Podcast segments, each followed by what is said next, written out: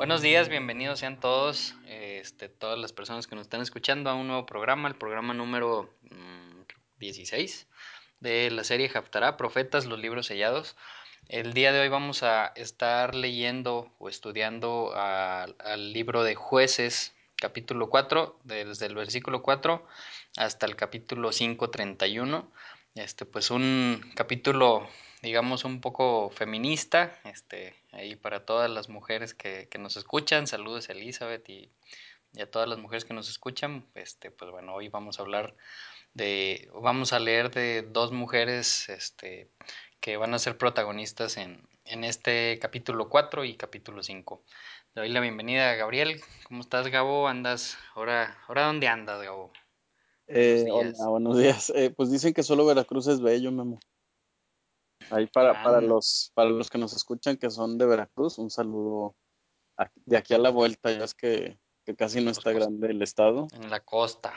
En la costa, sí, fíjate que en donde estoy ahorita no estamos propiamente en la costa, pero pues a unos algunos kilómetros de aquí sí, sí está. A 100 kilómetros está la costa de aquí, fíjate. Saludos desde Acayucan, Veracruz, a la gente que nos escucha desde Veracruz. Órale, ¿por qué tú, tú eres de Veracruz, Gabo? Eh, sí. sí, soy veracruzano. Ya mis primos me dicen que el acento no se me escucha y que hablo como norteño. Pues sí, a lo mejor, pero yo nacido en Minatitlán, nací y, apenas el día de hoy, fíjate, conocí Minatitlán. Apenas. hombre, qué, qué, gacho que no conoces tus raíces. no, es que las conozco, esas son otras. sí, tú crees, pero sí, acá, desde acá, este, pues dándole al estudio un ratito, aunque sea, ¿no? Sí, sí, este, pues tuviste ahí un, un par de días muy complicados con el viaje, este, pero gracias a Dios todo salió bien, llegaste con bien, a lo mejor cansado, pero, pero no pasó nada, nada serio. Este, ya pues andas por allá con tu familia y pues ojalá que la pasen muy bonito el día de hoy. Así es. Este, y, gracias por, por hacerte este espacito Hombre, este, no, para, para grabar. Entonces, bueno, hoy la, la porción de la parasha que, que corresponde se, se, llama Beshalach, este, que estábamos todavía estudiando Éxodo, cuando ya el pueblo había salido de Egipto, este, y pues los, los primeras este, situaciones que le suceden, ¿no? Después de haber salido de Egipto, el pueblo se empezaba a quejar, empezaban algunos los primeros problemas, primeras rencillas, este, Ahí está ya publicado el, el la, la parasha del año pasado para pues les recomendamos que, que, lo vuelvan a escuchar o que lo escuchen por primera vez a los que no lo han escuchado. Y en esta Haftarah, este, la porción que toca de los profetas, este, antes de empezar, pues vamos a dar un poquito de contexto de qué estaba pasando en estos momentos en Israel. Este, acababa de bueno, no, no acababa de morir Josué, este, tenía, digamos, poco tiempo relativamente de haber muerto Josué, este, y después de eso el pueblo de Israel intentó sacar a los cananeos de Canaán, este, pero varias de las tribus fallaron en el intento y terminaron viviendo junto con cananeos, junto con eteos, amorreos, fereceos, hebeos y jebuseos. ¿Y qué pasa cuando cuando Israel empieza a vivir, a convivir, a casarse, este, a negociar con otras eh, naciones, pues empiezan a copiar sus costumbres, empiezan a adorar sus ídolos, este, y pues todo lo que conlleva eso, ¿no? a, a, comer lo que comen ellos, a celebrar lo que celebran ellos, etcétera, etcétera, etcétera. Entonces, es, ese es el contexto de un Israel que no ha podido estar a plenitud desde que murió Josué. Este, ah, se han levantado varios jueces, se han levantado varios líderes, pero en lo general no han, han, seguido por el mal camino y han, y han seguido con la adoración a, otros ídolos, este, que es lo que más se menciona en, en el inicio del, del libro de jueces.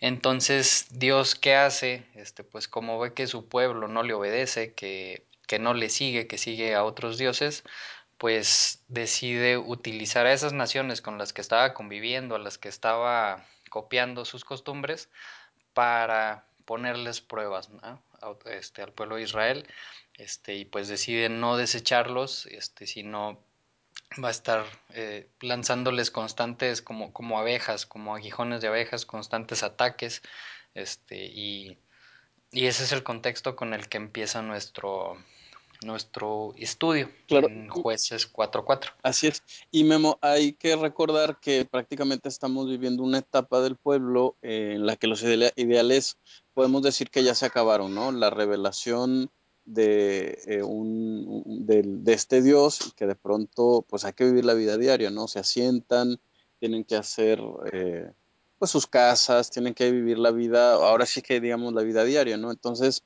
eh, de alguna manera me parece ser que hay en nosotros eh, esta parte del crecimiento espiritual en el que dices, ok, eh, yo sé que mucha gente está estudiando, ¿no? Y pues estás emocionado y, de pronto estudias la Biblia y más o menos ya entiendes en términos generales de qué se trata. Y pues sigue la siguiente fase, ¿no? Que es eh, aplicar las cosas, ¿no? Que, definitivamente es la parte más difícil y al principio pues es cuando uno más falla, ¿no? Y, entonces te das cuenta que, es, un crecimiento que dura muchos años y que es una relación y un aprendizaje eh, sobre la marcha, ¿no? También de hacer las cosas y, y, pues pasan los años y en realidad va, vas aprendiendo a obedecer algunas cosas poco a poco, ¿no? Entonces, a mí me parece que uh, cuando la gente estudia el libro de jueces como que se escandaliza porque ciertamente es la parte más oscura de la historia de Israel, pero pues también es el reflejo, ¿no? Eh, digo, yo, yo entiendo, no, no, sé tú cómo lo veas, Memo, pero yo entiendo que, que, cuando uno está descubriendo y aprendiendo en términos generales, pues hay esa emoción, ¿no? Que tienes de, de, de descubierto algo nuevo, algo interesante, algo que encaja, ¿no?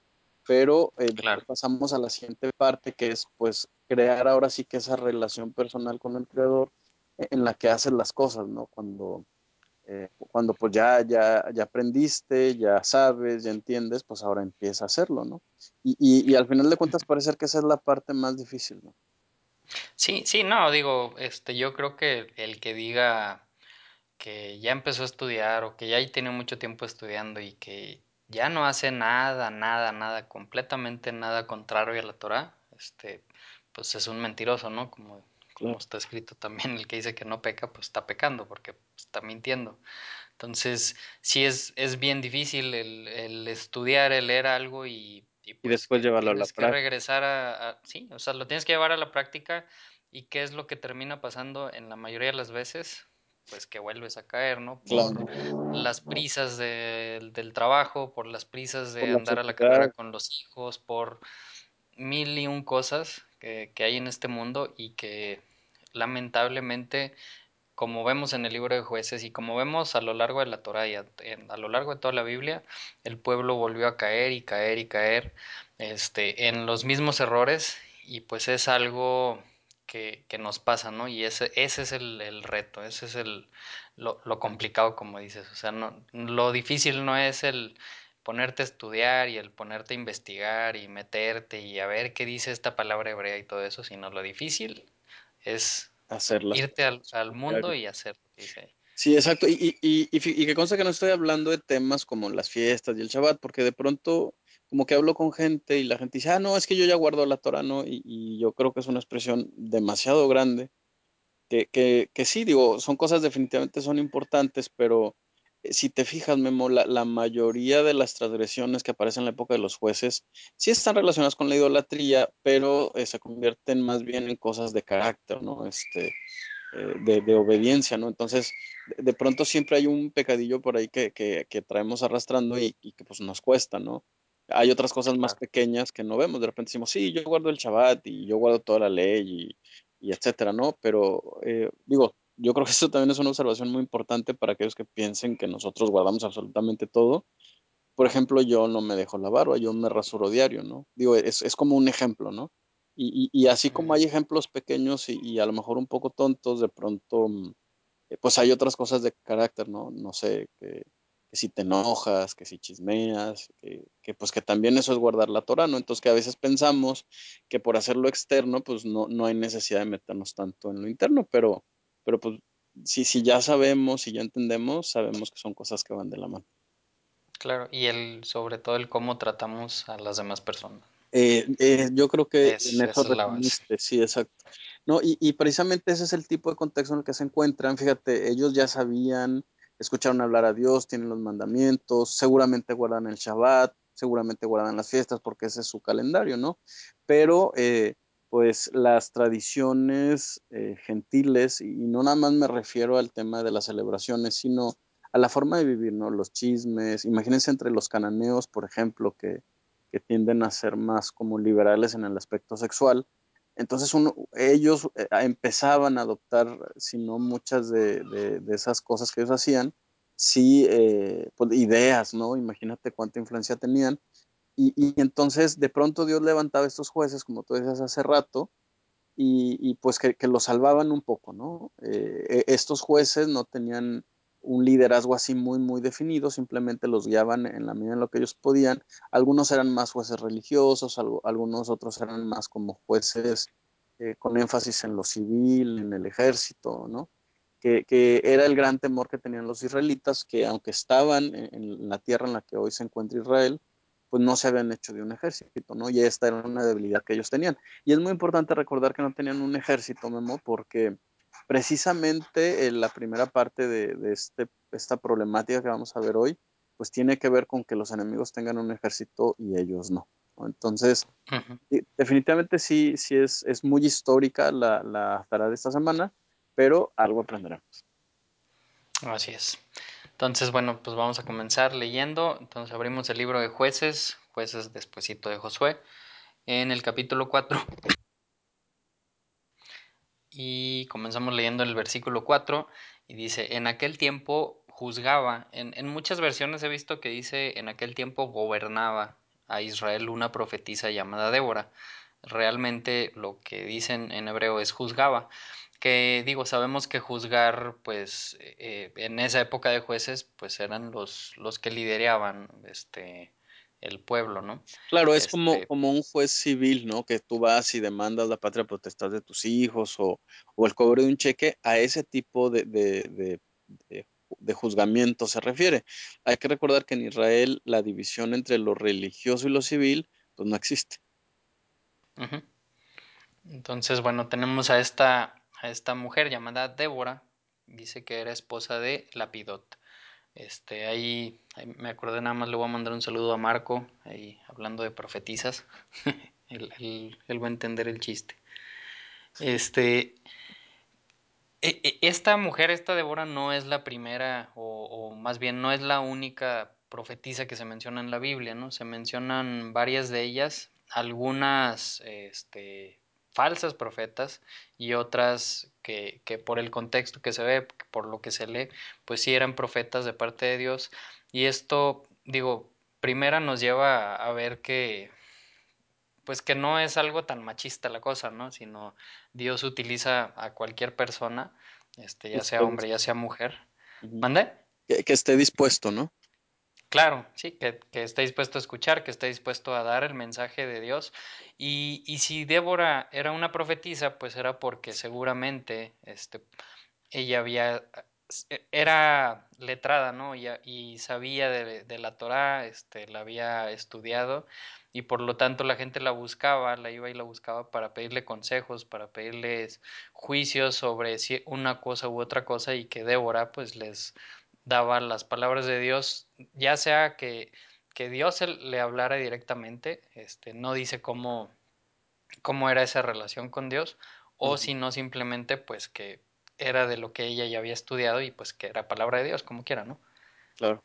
Ahora, fíjate, es... fíjate que sí, a mí sí me gustaría resaltar un poco la redacción, como aparece en el libro en hebreo.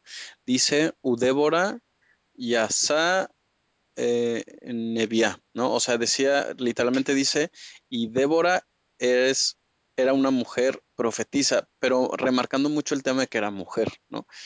Eh, y, y, a mí me gustaría que este comentario que voy a decir no sea malentendido porque eh, me gustaría más bien colocarnos en la situación histórica, ¿no? Eh, históricamente y sobre todo en ese tiempo, particularmente en ese tiempo todavía en la época del Segundo Templo había una situación más o menos parecida, no existían mujeres profetizas. Entonces, era señal en esa época, ¿no? De, de, un, de un, debilitamiento en, en, en la, um, digamos, obediencia de los varones, que pues eh, la única dispuesta era una mujer, ¿no? Entonces el texto sí marca, porque pudo haber dicho, y Débora era una profetisa, pero dice, era una mujer profetisa. es. Entonces eh, es muy interesante eso porque mm, si, si bien es cierto, eh, Dios no depende del sexo de alguien pues para hablar o para dar el mensaje o para, para, para interceder por el pueblo, ¿no? Sin embargo, el, el, el, ser humano es el que sí, sí a veces hace la diferencia. A mí eso me llama la atención. O sea, pudo haber no existido un profeta, pero Dios dice, bueno, pues a mí no se me va a complicar, si no son los hombres, son las mujeres, ¿no? Y, y yo creo que esa es la parte que a final de cuentas revoluciona la historia y, y hace ver que no hay ningún problema en que una mujer sea profetisa. Así es, ahí comentabas o mencionabas ahorita la palabra nevía, que es el, lo que se traduce como profetisa, ¿no? O una, un Yes. profeta mujer. Este, hay nada más eh, para las mujeres que nos escuchan, si quieren leer sobre, sobre otras mujeres profetas en la Biblia, bueno, Miriam, la hermana de Moisés, es una de ellas que se menciona, Juldá en el libro Segunda de Reyes, en el capítulo 22, Ana en el llamado Nuevo Testamento en Lucas eh, capítulo 2 y las falsas profetas que se mencionan, una es Noadías en el libro de Nehemías capítulo 6 y Jezabel este, que se, eh, se menciona que es falsa profeta ya en Apocalipsis capítulo 2, nada más por, por si les da curiosidad. Versículo 5 de, de jueces 4 dice, ella tenía su tribunal o el lugar donde juzgaba o donde la iban a buscar bajo la palmera de Débora, o sea, ya le habían puesto así, ¿no? La palmera de Débora, Débora, que la palabra en hebreo para palmera es más específica a una palmera de, de árbol, a, o más bien a un árbol de dátil, que pues tiene mucho sentido, ¿no? Porque hay mucho dátil allá en Israel. Muchas Es, palmeras de dátil en esa zona, ¿no? es, ajá. Y, y, esa palmera estaba, dice, entre Ramá y Betel, en la región montañosa de Efraín, y los israelitas acudían a ella para resolver sus disputas, ¿no? O sea, que la buscaban tanto para pedir consejo como para ir y, oye, es que ella me vio feo y, cosas, no, no, creo que cosas tan, tan sonsas, pero sí la buscaban también para, pues, para arreglar otro tipo de problemas. Claro, oye Memo, hay una distinción aquí. La redacción eh, comenta um, un, un, rabino, explica que el hecho de que eh, se ubicara al norte de Israel, eh, justamente en el centro de la región montañosa, implicaba que ella más bien emitía juicios o su tribunal abarcaba a, a la casa de Israel y no a la casa de Judá, ¿no? Que también a lo mejor eso vale la pena ahí comentarlo. Ok, gracias. Y versículo 6 dice, Débora mandó llamar a Barak, hijo de Abinoá, que vivía en Cades de Neftalí. O sea, a, a, un, a una persona, a Barak. Y le dijo, eh, Dios, el Dios de Israel ordena, ve y reúne en el monte Tabor a diez mil hombres de la tribu de Neftalí y de la tribu de Zabulón. Este, según yo, en otras versiones, este, Débora le dice a Barak, ¿no te había dicho Dios que, que fueras y reunieras a Tabor? Este, o sea, los diez mil hombres, o sea, más bien así como que, oye, ya te había dicho y no lo, no lo has ejecutado. Mm. Dice el versículo 7, yo atraeré a Cisara, jefe de, del ejército de Javín, con sus carros y sus tropas hasta el arroyo Quizón, y ahí lo entregaré en tus manos, ¿no? Y ahí menciona lo que decías hace rato, pues hace, hace mención de que este Cisara, o sea, es esa nación que, iban a, que iba a atraer Dios, que iba a tener carros y tropas, este, o sea, un ejército ya más en forma, ¿no? Como lo que decías hace ratito, y pues Israel no tenía, ahora sí que, que un ejército, ni, ni carros de batalla, ni, ni nada de eso, ¿no? Y en el versículo 8, Barak le contesta a Débora, solo iré si tú me acompañas, de lo contrario no iré. Órale. Yo, yo creo que eso es algo más común de lo que pensamos, ¿no? Digo, sí, a, a, claro. lo mejor aquí como, como, vemos, como vamos leyendo la historia decimos, ay, pues que... que... Sí, sí, no, no, no encontraron la palabra qué miedoso, este, ¿por qué no quiere ir él? Pues no es hombrecito, etcétera, etcétera. Pero aquí yo creo que más bien el contexto que deberíamos estar viendo es Débora este, es la profeta de Dios y Barak pues la está viendo como una profeta de Dios, como alguien que, que, que representa a Dios ahí en, eh, este, en la tierra. Y ya ella, Débora, ya le dio una instrucción de parte de Dios, que vaya y que, es, que, que vaya a la guerra este, y que le va a dar la victoria. Sin embargo, Barak como que dice, no, sí te creo Dios, pero necesito que esa señal que me diste o esa persona que, que te está representando venga conmigo cuando no es necesario. No sé si estás de acuerdo, ¿no? Porque ya Dios ya lo había decretado ya le había dicho, vas a ir y te voy a dar la victoria. Entonces yo creo que es, es más común de lo que nos imaginamos, ¿no? O de lo que podemos pensar de que a veces algo que representa a Dios, este, pues lo quiero traer conmigo para que me cuide y pues Claro. no va a ser la persona o no va a ser esa cosa que, que yo siento que está representando a Dios la que me va a cuidar, sino pues realmente Dios. Claro, y, y además de alguna manera creo que, que de pronto somos un poco temerosos y preferimos hacer cosas eh, con compañía, ¿no? Por ejemplo, poner un negocio, ¿no? De- digo, no sé si a ti te pasaba, cuando salías de la escuela decías, pues voy a poner un negocio con mi amigo porque pues si nos va mal, pues nos va mal a los dos, ¿no? De alguna manera sentimos que ese es como, como un soporte. Y, y a lo mejor yo quisiera pensar que no era tan eh, tan, tan diferente de hoy, Memo. Sobre todo imagínate que vivían en un, en un mundo o en un eh, contexto en el que pues eh, el tema Dios no es el tema central de la vida de los israelitas, ¿no? Entonces, de pronto caminar en fe en ese contexto igual que el día de hoy, pues es un poco difícil, ¿no? ¿Cuánta gente la que nos escucha ha querido guardar Shabbat, pero no quieren guardarlo no sé, si tienen un negocio, pues porque cómo no van a ganar dinero ese día, ¿no? ¿Qué, qué podrá pasar? Este, cuánto nos afectará y cosas como esas de pronto que uno piensa y, y pues dices, bueno, a lo mejor si, si el otro guarda, pues yo también guardo, ¿no? Es más fácil, ¿no? E- Es más fácil copiar o, o ver que alguien está haciendo ya las cosas a, a, pues a tú ser el primero, ¿no? Claro, sí, sí, claro, eso sí. Entonces el versículo 9 dice, está bien, iré contigo, le contesta Débora a Barak. Y dice, pero por la manera en que vas a encarar este asunto, la gloria no será tuya, ya que el Señor entregará a Sisara en manos de una mujer. ¿no? Así que Débora fue con Barak hasta Cades o Cedes.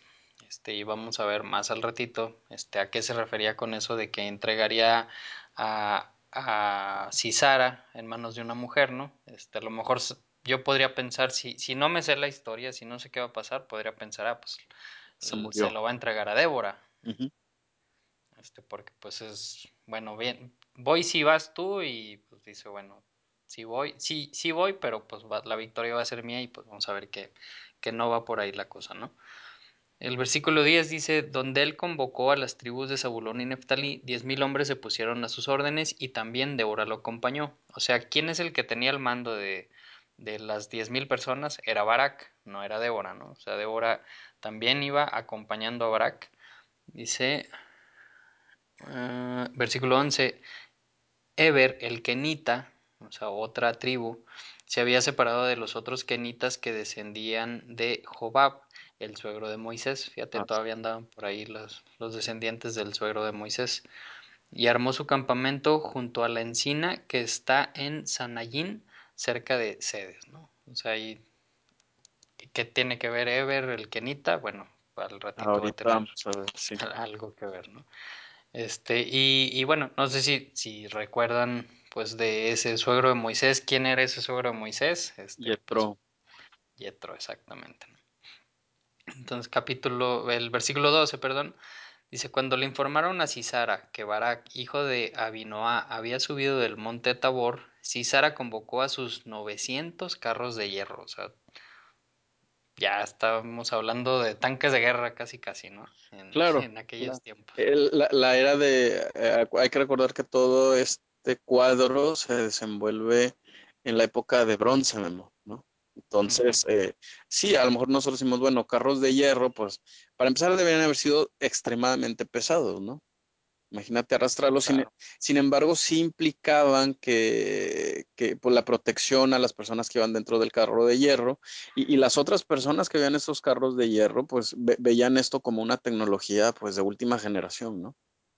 Sí, porque Digo, me imagino así como en las películas Corazón Valiente o cosas así, ¿no? Que pues Claro. van en sus carros así, que los van cubriendo, este, pues van a una velocidad más rápida y con el puro hecho de que te dé un golpe el carro de hierro, pues ya, ya, ya perdiste y aparte pues traen picos y demás, ¿no? Todo eso. Entonces, pues sí era una ventaja pues muy grande, ¿no? Para, para el ejército de Cisara que, que, tuviera esos 900 carros de hierro. Dice, y también mandó convocar a todos sus soldados desde Jaroset Goim hasta el arroyo Quizón. Entonces, Débora le dijo a Barak, adelante, este día el Señor entregará a Cisara en tus manos. ¿Acaso no marche el Señor enfrente de tu ejército? Entonces Barak descendió del monte Tabor, seguido por los diez mil hombres, y, y, vemos que ahí van diez mil hombres, no hace mención pues de ningún carro ni, ni nada de hierro, ¿no? Por el estilo. Versículo 15. Ante el avance de Barak, el Señor desbarató a Sisara a filo de espada, con todos sus carros y su ejército, a tal grado que Sisara saltó de su carro y huyó a pie. Y, y, y, yo creo que puede sonar algo raro, ¿no? ¿Cómo? O sea, ¿para qué te bajas del, de ese carro que te tiene protección? ¿Por qué te bajas y te vas corriendo? Y también cómo, cómo hizo el Señor, ¿no? Para con una minoría ganar a una mayoría o con algo más débil ganarle a algo más fuerte.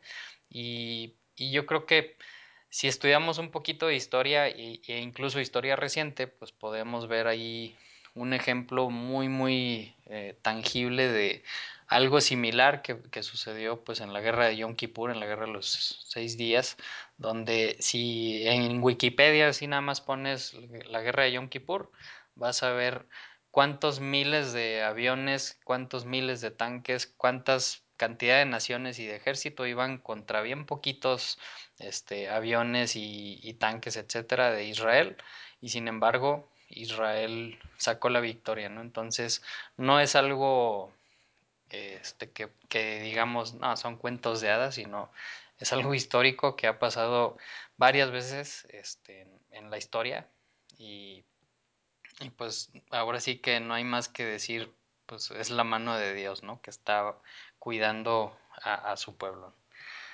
Entonces, este Cisara...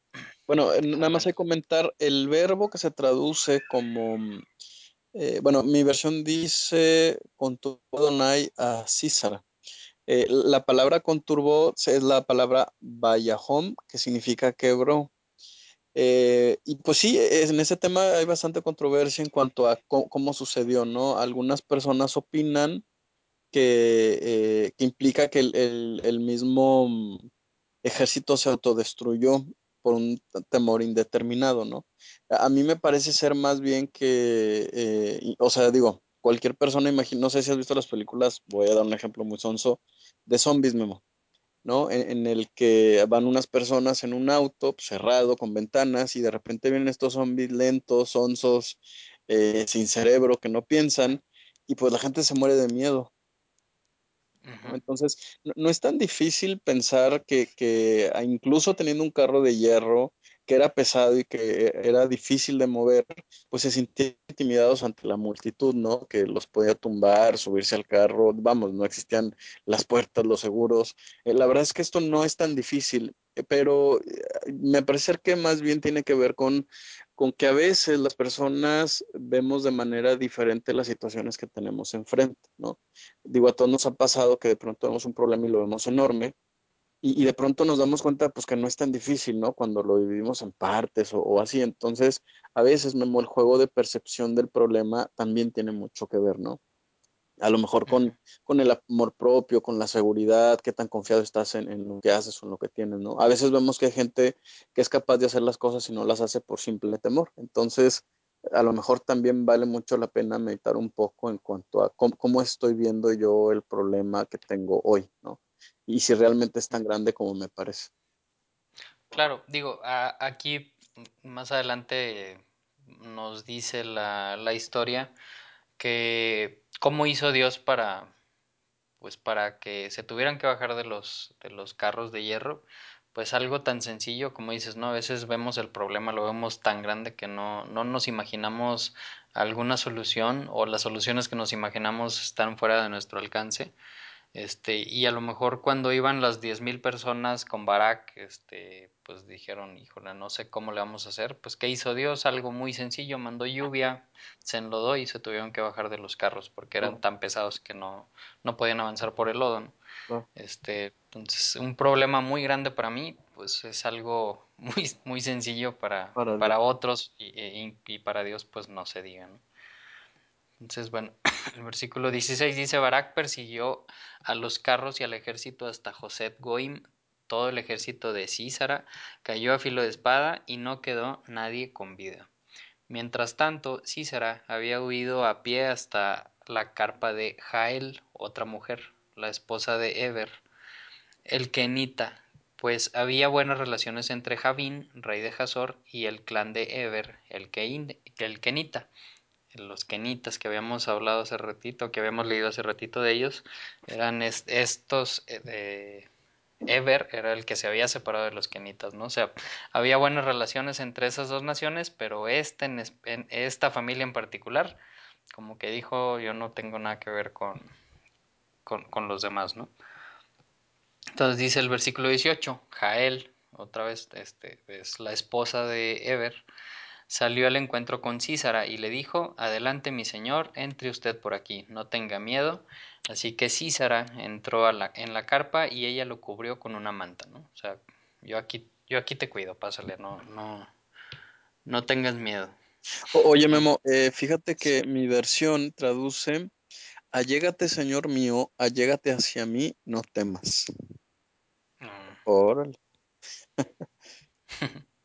órale. Eh, eh, mi- Mira, no, no lo digo tanto por el tema sexual, sino yo, yo me imagino así Sara corriendo, huyendo, y de pronto siente pues la ternura de una mujer que le dice, ven, pásale con toda la confianza del mundo, y pues el cuate baja las armas, ¿no?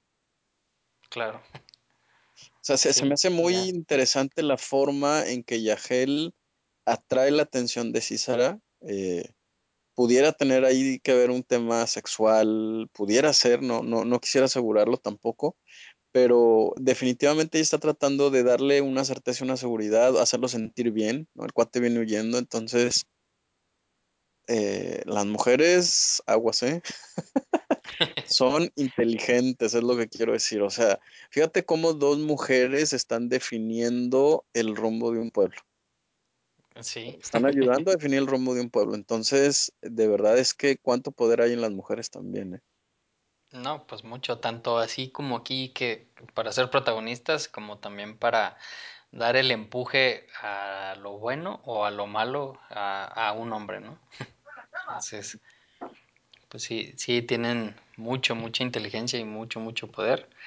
Este, y que, que dices aguas. Aguas, aguas.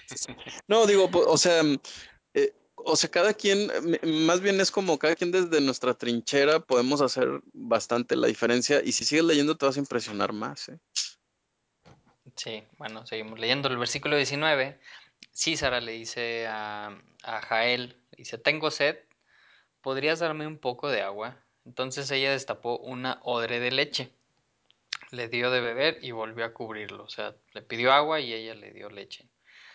Este, ¿será que la leche sirve para provocar sueño? ¿Será acaso? Dice, para, bueno, este, Císara le dice, párate en la entrada de la carpa y si alguien viene y pregunta que si alguien hay aquí adentro de la casa, pues que le contestara que no.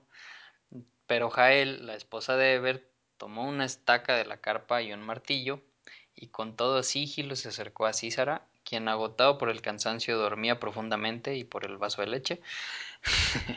Entonces ella, no, no dice lo del vaso de leche. Entonces ella le clavó la estaca en la sien y se la atravesó hasta clavarla en la tierra. Así dime, murió Císara. dime ¡Wow! cuál, cuál sexo débil, Memo. No, hombre. Sea, digo, tú, tú te aventarías a ver, no, pues aquí está un enemigo, déjame le clavo una estaca en la sien. Pues oye, esas ya son palabras mayores, ¿eh? No, y no nada más se la encajó, sino hasta que se la clavó en la tierra. No, bueno. No, ahí, ahí muere. Por eso hay, por eso no hay que dormirse Por uno. eso hay que obedecer. Ah, ¿verdad, No, sí, eh, sí. Ah, Sí, sí, mi amor, ahí voy. pues sí. Ay, no. Bueno, No, no, no, pero no llores, no llores. bueno, a eso se refería Débora cuando le dijo a Barak que el, el triunfo, la gloria, se- no se lo iba a llevar Barak, sino una mujer. ¿Cuál mujer? Pues todos podríamos haber pensado que Débora. Débora, claro. Jael, la esposa de Eber, fue la que se llevó la gloria, este, porque fue la que pues derrotó a ese, a ese rey, ¿no? A Císara. Entonces dice el versículo 22, Barak pasó por allí persiguiendo a Císara y Jael salió a su encuentro. Ven, le dijo ella, y te mostraré al hombre que buscas. Imagínate lo, la sorpresa de Barak, ¿no? Barak entró con ella y ahí estaba tendido Císara, muerto y con la estaca atravesándole la sien. A ver, a ver, fíjate que hiciste un comentario bien interesante ahorita. Eso significa entonces, Memo, que, que si, que, que si eh, Barak no hubiera confiado en Débora, él hubiera logrado matar a Císara. Sí, pues, claro. Digo, de- seguramente, ¿no? manera, Porque es lo que Dios ya le había dicho. claro, de alguna manera, pe- pero ese poder, ahora, aquí, aquí hay un tema bi- bien extraño, fíjate, o sea, entonces no dependía de esta mujer llamada Yahel, sino de que Barak tuviera ánimo, empuje, fuerza, eh, que no tuviera miedo, vamos a decir, ¿no? Entonces, si dependía de, Barak, ¿significa que entonces no dependía de Dios? ¿O significa esto más bien que Dios conoce el corazón de las personas y sabe lo que somos capaces y entonces Él juega con eso, ¿no? Dice, bueno, yo le voy a dar la victoria a Israel, quiero utilizar a Barak. Híjole, Barak no tiene la fuerza, el empuje necesario. Bueno, le voy, le, voy a dar una lección a él y a el mundo, ¿no? A todo el mundo. Una mujer también puede. Es, Me, es- te digo, suena. yo no sé si, pero es un digo, al sexo masculino, o sea, si no eres capaz, no, Dios va a utilizar incluso una mujer, o sea, no, no depende de mí, depende de Dios. Y Dios, eh, en su sabiduría infinita, bueno, dijo, voy a hacer esa contraparte de una mujer que en muchas de las ocasiones va a suplir la falta de carácter que le pueda hacer falta al hombre. No sé, digo, son como pensamientos, me llama mucho la atención eh, si- hasta qué punto nosotros como seres humanos, seamos hombres o sean mujeres, eh, hacemos que Dios tenga que ajustar o acomodar los planes para lograr un objetivo. Claro, Dios tiene las fichas y él es experto para moverlas, ¿no? Claro, exacto. O sea, su voluntad siempre se va a cumplir con o sin tu ayuda, con y sin la ayuda de, de De nadie, sea, hombres, mujeres, exactamente. incluso yo creo que niños, este, Claro, por y, y podríamos decir israelitas, o sea, su pueblo o cualquier otra nación. Este, Así es. no, no, no tiene límites eh, Dios, ¿no? Y bueno, entonces versículo 23 dice, aquel día Dios humilló en presencia de los israelitas a Javín, el rey cananeo, y el poder de los israelitas contra Javín se consolidaba cada vez más hasta que lo destruyeron. O sea, como que empezaron a darle la vuelta a la, a la tortilla. Y, y, después viene el capítulo 5, es un cántico, este, en algunas versiones dice, trae un subtítulo, dice la canción de Débora, este, como ya hemos visto también cuando salió Israel de, Egipto, este, que se abre el mar, el mar muerto, este, y pasan por ahí Israel, este, pues también hubo una canción, un cántico, este, de hacia Moisés. Y aquí pues hay igual un, un cántico en aquella ocasión en, en, Éxodo, en la porción de la parasha que, que correspondía esta vez, Gabo cantó ese cántico, entonces pues ahora otra vez Gabo va, nos va a ayudar, este, este, ahorita está afinando su garganta, nos va a ayudar con este cántico, son 31 versículos, no, no es tan largo, este, pues adelante Gabo. Ok, va. Versículo 2. Cuando imperaba la indefensión en Israel. No, no te creas. Este, por, porque es un cántico. Fíjate que sí es muy, muy, muy buena de alguna manera el chiste que te aventas, porque pone sobre la mesa como que es un cántico. O sea, implica que, que alguien cantaba esto. Es, o, o un cántico se referirá a un himno, una canción de radio. ¿Qué, qué significará, no? Pues yo creo que era como...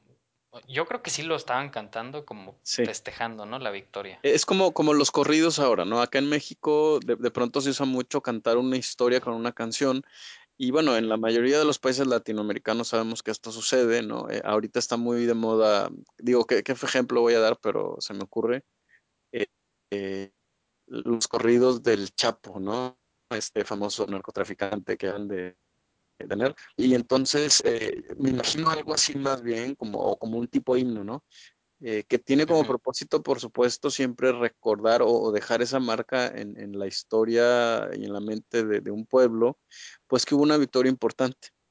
Eh, a, a, mí me llama mucho la atención, Memo, porque si te fijas, eh, prácticamente no nada más fue una mujer la que logró derrotar al enemigo, también fue una mujer extranjera. Acuérdate que era la esposa de Belel Kenita.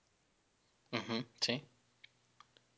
Entonces, gracias a, a, a, extranjeros, pues hay, hay este himno, ¿no? Qué, qué interesante. Qué interesante. Punto de vista que no, no me había, no lo había tomado en cuenta. Bueno, entonces el cántico, este, pues lo vamos a leer. Dice el versículo 1, aquel día Débora y Barak, hijo de Abinoa, entonaron este canto. O sea, se han de haber echado un, un dueto, ¿no? Así como Pimpinela o algo así.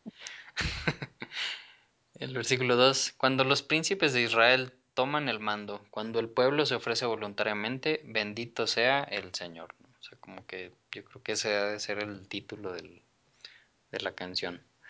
Versículo 3. Oigan reyes, escuchen gobernantes, yo cantaré, cantaré al Señor, tocaré música al Señor, el Dios de Israel. Oh Señor, cuando saliste de Seir, cuando marchaste desde los campos de Edom, tembló la tierra y se estremecieron los cielos y las nubes derramaron agua. O sea, como que ya empiezan a recordar, pues todavía un poquito más para atrás. Temblaron las montañas al ver al Señor, al Dios de Sinaí, al ver al Señor, el Dios de Israel. En los días de Samagar, hijo de Anat, en los días de Jael, los viajeros abandonaron los caminos y se fueron por sendas escabrosas. Los guerreros de Israel desaparecieron, desaparecieron hasta que yo me levanté. Yo, Débora, me levanté como una madre en Israel. Cuando escogieron nuevos dioses, llegaron la guerra a las puertas de la ciudad. Este, y, sí, ¿no? O sea, es lo que decía eh, en el contexto era que cuando empezaron a agarrar nuevos dioses, pues les llegaba la guerra, ¿no? Este es Dios utilizaba las naciones para, pues para ponerlas Ahora, a ahora prueba y para castigar. ¿Yep? claro, y, y, y, hay que pensar, ¿qué relación hay, Memo? Fíjate, fíjate la pregunta, ¿qué relación hay entre la adoración a ídolos y la aparición de la violencia en las ciudades o en los pueblos o en las naciones? ¿Por qué los, por qué lo, bueno, los pueblos con más ídolos también tienden a la violencia? Y la respuesta es bastante sencilla, Memo. Cuando un pueblo practica la idolatría, si te fijas, el compromiso no está del lado del ser humano, sino del lado del ídolo. Es el ídolo quien tiene que hacer las cosas. Uh -huh. Sí, eh, y, y, hay un montón de ejemplos, ¿no? Entonces, pedimos a Dios que, que, que, Dios haga algo, pero nosotros no lo hacemos, no hacemos la diferencia, ¿no? Entonces, Exacto. a, a, aguas con este tema, porque si lo pensamos bastante a detalle, hay, hay, que comparar la vida en las sociedades modernas y pues de eso está lleno, ¿no? Llenísimo. Y también de violencia. Y también de violencia, exactamente.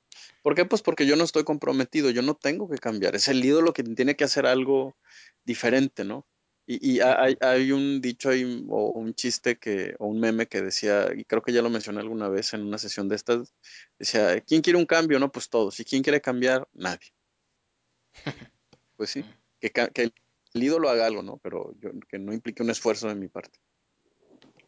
Pues sí, así es más padre. Y más fácil. Sí.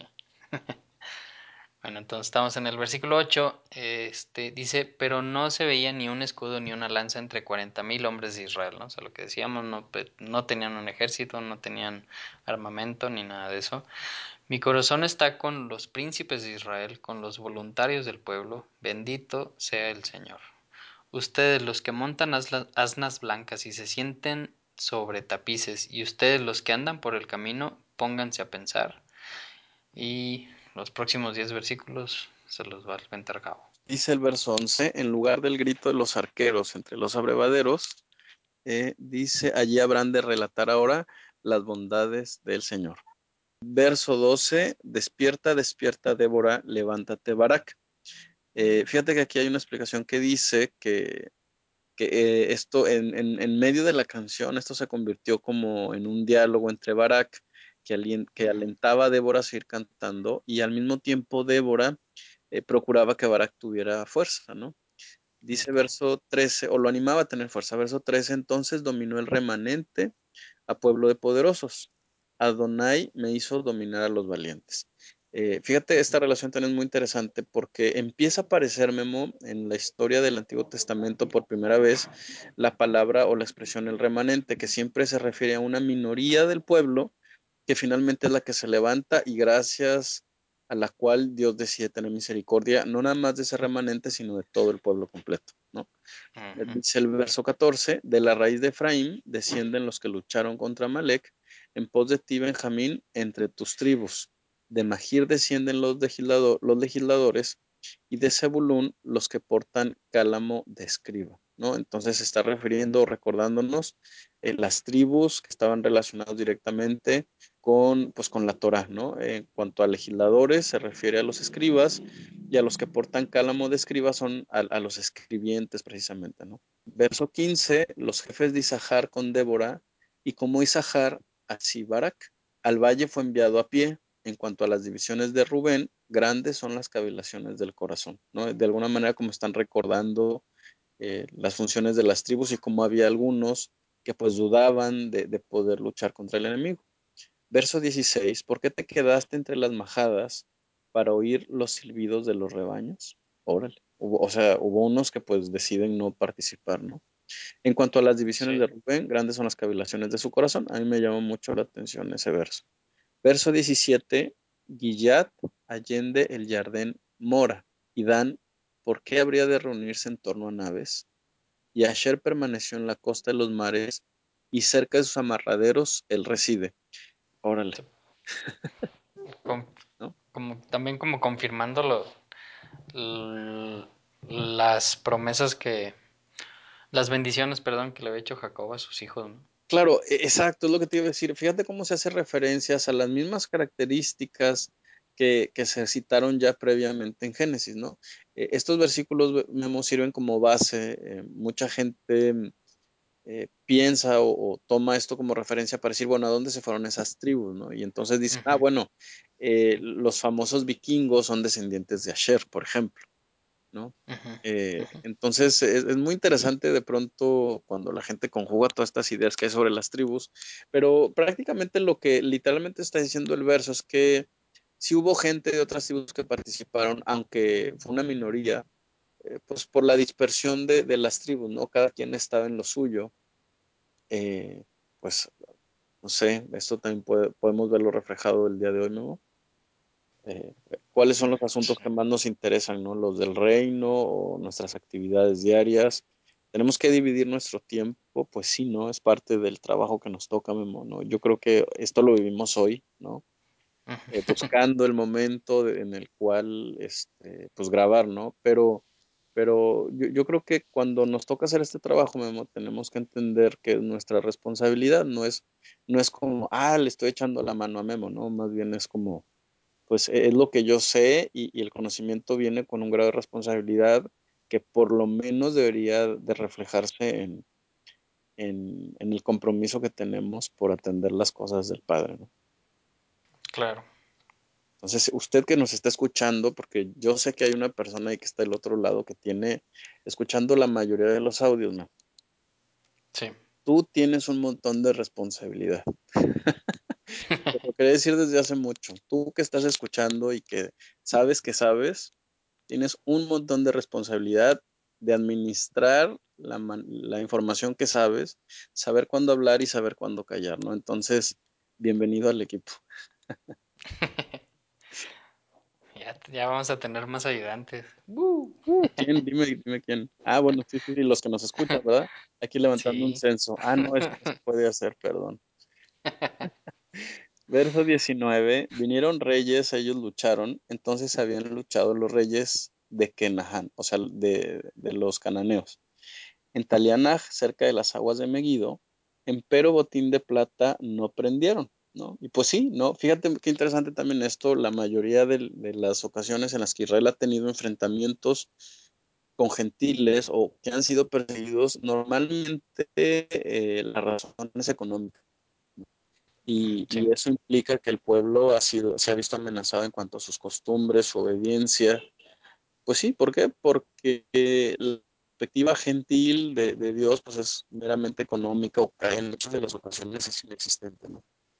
Dice el verso 20, desde los cielos lucharon, las estrellas desde sus órbitas lucharon, lucharon contra Cícera. Órale. O sea, otra cosa que pone en manifiesto es que aunque la perspectiva es económica, ¿no? Por la lucha contra Israel, la verdad es que la perspectiva en Israel es que Dios lucha con ellos precisamente porque su perspectiva no es económica. Vamos, ¿qué es, qué es, qué es el dinero, qué es el oro, qué es la plata para Dios? Pues nada, ¿no? Es, es un Nada. elemento más. Entonces, Dios decide apoyar a Israel porque pues, en Israel, en, en el Israel de Dios o en el Israel ideal que tiene Dios en su mente, pues no, esas cosas no son tan importantes. No, pues dice Apocalipsis, ¿no? Que en la ciudad que se construirá donde reine, donde ya esté reinando el Mesías, pues las calles este, van a ser de oro. Claro, pues es vamos a estar pisoteando lo que ahorita decimos, wow, es lo máximo. exactamente. Verso 21, el arroyo de Quishón los arrolló, arroyo de días pretéritos, arroyo de Quishón, pisa con valor, alma mía. Órale. Pues sí, otra vez el tema de la intervención divina que, que, decide el destino de las batallas, en este caso a través de una mujer gentil, este, pues sí, se, se, cumple, ¿no? Verso 22. Entonces se quebraron los jarretes de los caballos por los brincos de sus corceles. Ah, es lo que decías hace rato, ¿verdad? ¿Sería que el, el, arroyo Quishón habrá tenido al, algo que ver en el hecho de que se atascaran los carros de hierro de César? Pero muy probablemente. Muy probablemente, así es. Eh, maldigan a Meroz, dijo el enviado de Adonai, maldigan, maldigan a sus pobladores, porque ellos no vinieron en ayuda de Adonai, en ayuda de Adonai entre los valientes. ¿Quién era Meroz? No sé. ¿Quién era Meroz? Bueno, los rabinos comentan que era una, eh, un poblado que estaba cerca del lugar donde sucedieron estas cosas.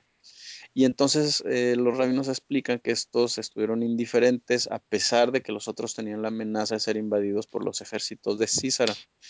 Sin embargo, también esta otra mujer gentil moraba pacíficamente en la tienda, intervino en esta batalla. ¿Qué significa O esto? sea, mero ser, ser algo así como que ni, ni frío ni caliente, sino tibio. Sí, eh, fíjate que era como un poblado, eh, parece ser que era de gentiles, Memo. Entonces ellos ven el problema y dicen, no, pues cierra la puerta, préndele la televisión y vamos a hacer como que no escuchamos nada. -huh. ¿no? Entonces, qué interesante porque esta mujer gentil, vamos, era gentil como los otros, ella supo cómo hacer la diferencia. O sea, ella dijo, a ver, si yo salgo con armas y con un palo, pues a lo mejor no va a pasar nada, ¿no? Entonces ella utilizó las herramientas que ella tenía que no tenían nada que ver con armas, ¿eh? no tenían nada que ver con carros, sino con, con convencimiento, a lo mejor palabras bonitas de, de alivio, ¿no? Con leche. Con leche, claro, o sea, tú puedes decir, oye, pues eso que no, la leche, pero bueno, de alguna manera funcionó. Uh -huh. O sea, y, además estamos hablando que era un gentil, o sea, de verdad es que la creatividad de Dios y del ser humano, cuando decide hacer lo correcto, pues no, no tiene límites. Dice el verso 24, sea la más bendecida entre las mujeres, Yahel, esposa de Eber el Keni, más que las mujeres que están en tienda, sea bendecida ella. Porque eh, oh, fíjate, ¿qué te revela esto que acabamos de leer? Más que las mujeres que están en tienda. Por las que se quedaron ahí adentro, ¿no? Y que no hicieron nada. Fíjate que lo que está diciendo es, una mujer que se dedica a su casa, porque eso es lo que significa tienda, es una mujer que hace un montón de trabajo. ¿Estás de acuerdo? Bueno, que Yahel sea más bendita que ellas. O sea que las que se quedan son muy benditas. Exacto, o sea, de alguna manera o de manera indirecta, este cántico está reconociendo el trabajo de las mujeres. Dice, oye, bendita la mujer que está trabajando en su casa, haciendo lo que le toque, lo que le toca hacer. Pero más bendita es esta mujer Yahel, pues, que mató al enemigo. Cuando normalmente en, en, nuestra sociedad actual pensamos que el trabajo de casa es un trabajo despreciable. Sí, una pérdida de tiempo. Y es como, ay, pues es mujer, pues, ay, pues que se dedica al hogar. Bueno, tiene su ciencia de dedicarse al hogar, es lo que está diciendo esto, ¿no? Es claro que tiene un montón de valor, ¿no? La creencia de los hijos, la manera en que impacta pues, su testimonio, lo que habla ella dentro de su casa, pues es, es muy interesante y definitivamente Dios decide que hay que bendecir a esta mujer, ¿no? No sé si tú quieres comentar sí. algo, sigo leyendo. No, adelante, adelante. Verso 25, agua había pedido él, leche ella le dio, en copa de poderosos, leche ella le acercó. Esa fue su arma. Su mano hacia la estaca y extendió, y su diestra hacia el martillo de artesanos, y golpeó a Cícera, le quebró la cabeza, fragmentó y atravesó su sien. Sí, se ve, se ve medio fuerte esto. Imagínate, imagínate esto en, en un eh, himno. Pues sí, sí sucede, ¿no? Escuchamos la mayoría de los himnos que conocemos y hablan de ese tipo de situaciones, ¿no? De repente decimos, la Biblia tan sangrienta, ¿cómo es posible que exalte esto? No, no, no se azoten, la verdad es que la mayoría de los países lo hacen en su himno nacional, ¿ok? Mexicanos al grito de guerra, dice. Exactamente. Ese es así es como dice nuestro, nuestro himno. Verso, nuestro himno. Verso 27, a sus pies se desmoronó y cayó, donde se desmoronó, allí cayó aniquilado. Verso 28, por la ventana se asoma y grita la madre de Cícera por el ventanillo. ¿Por qué tardan sus carros en llegar? ¿Por qué tardan en oírse el estruendo de sus carruajes? A ver, explícame este versículo.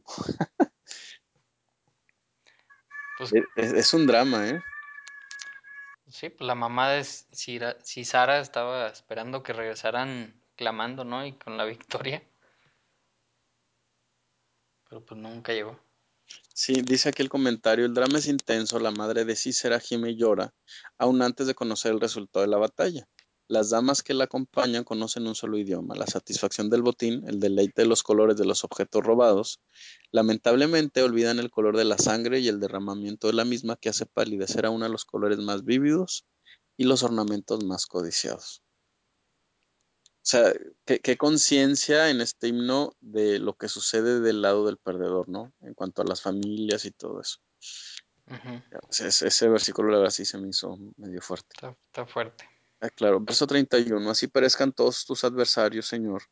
Pero los que le aman, como el sol cuando sale en su esplendor, y hubo calma en la tierra por 40 años. 40. ¿Qué tal? Un número muy representativo, ¿no? Sí, 40 años. Y se parece mucho al, a los 40 años que estuvo Israel en el desierto cuando salió de Egipto en la porción que, que estudiamos hace un año, ¿no? De, de la parasha. Órale. Pues y ya, con eso, con eso terminamos el capítulo 5, con eso terminamos la Haftarah de esta semana, Beshalach. Este, pues no me queda más que otra vez agradecerte, Gabo, por haber hecho el tiempo de donde no hay tiempo. y, y, pues okay. que tengas un, un, bonito resto del sábado y, y, y, el resto del fin de semana. Así es, Memo. No, pues muchas gracias a ti. Este, pues un saludo. Quisiera mandar un saludo especial para eh, Sergio Gavino de Odessa. Te, te doy una buena noticia, Memo estaba él un poco estresado porque decía, oye, es que yo no sé, yo no tengo tanta información y la verdad es que el cuate sabe bastante, estoy seguro que me va a escuchar, pero, pero otra vez, ¿no? La perspectiva que tenemos pequeña nosotros mismos, sobre todo cuando conocemos la magnitud así y la profundidad y ahí más o menos conocemos al Dios verdadero. Y entonces eh, había ciertos conceptos que él quería explicar el domingo pasado en, en, su iglesia. Él es pastor de, una iglesia lleno de Texas Eh, y pues hace tres años empezó esta travesía, Memo, y de aprender, ¿no? Y él empezó a aprender e inmediatamente empezó a enseñar. Entonces yo le decía, híjole, te vas a meter en problemas, este, ten cuidado, ¿no? Porque pues él depende ahí de pastores y todo eso, ¿no? Y entonces, eh, pues a- abrió la boca, empezó con Apocalipsis y cuando empezó a poner, a retomar conceptos que a lo mejor para los que escuchan, no sé, páginas como Buscando lo Escondido, pues son conceptos ya más o menos conocidos y que manejamos. Y se impresionó mucho, tuvo una victoria, algo así como lo que acabamos de leer, Memo, Ajá. porque la gente terminó aplaudiendo. Órale. Y entonces le dijo, oye, a ver, ¿cuántas personas son a las que le enseñas? Y me dice, no, pues son como 150 personas. Entonces sí quisiera mandar un saludo muy especial a la gente de Odessa. En algún momento a la gente le incomodaban los estudios, como este, porque pues, siempre incomodan, ¿no? Y gente que se le fue y luego regresó y, este, y trajo más gente. Entonces el mensaje no es Texas está, está como pólvora, Memo, y, y, pues qué gusto, ¿no? Qué gusto que la gente, que, que la gente se Lo sume tome. lo tome. No sabemos dónde están, no sabemos quiénes son, pero francamente, pues amamos que, que vengan de regreso. Claro. No, pues un saludo de allá para Odessa también. Pues excelente, Gabo. Este, muchas gracias a, a todos los que se quedaron hasta el final. Y como ya les dijo Gabo, tienes mucha responsabilidad. Yo creo que eso es lo que nos ha ido pasando, ¿no? A, a todos. Lo que me pasó a mí, este, y, y a ti, pues obviamente, Claro, que empiezas a sentir la, res- la gran responsabilidad con, con todo lo que vas aprendiendo al, al pasar de los años, que dices, no me, no es posible que me lo quede yo sí. solo. Lo tengo que compartir. Y, y por eso pasan blogs como, como este. Sí, exactamente. Bueno, no, pues un- una excelente semana. Shabbat Shalom a todos. Los queremos mucho y un saludo a las mujeres. Arriba las mujeres. Exactamente. Shabbat shalom.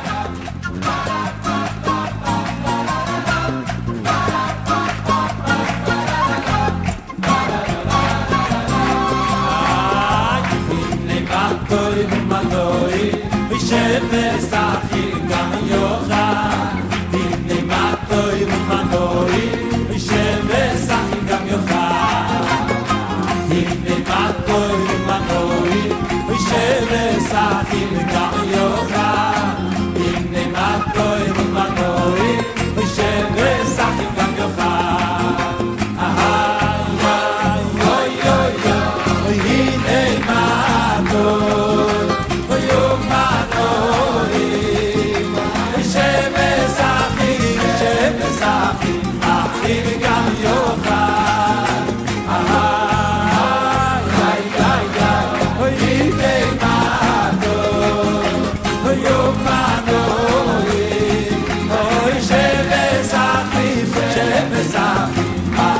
Got Gaia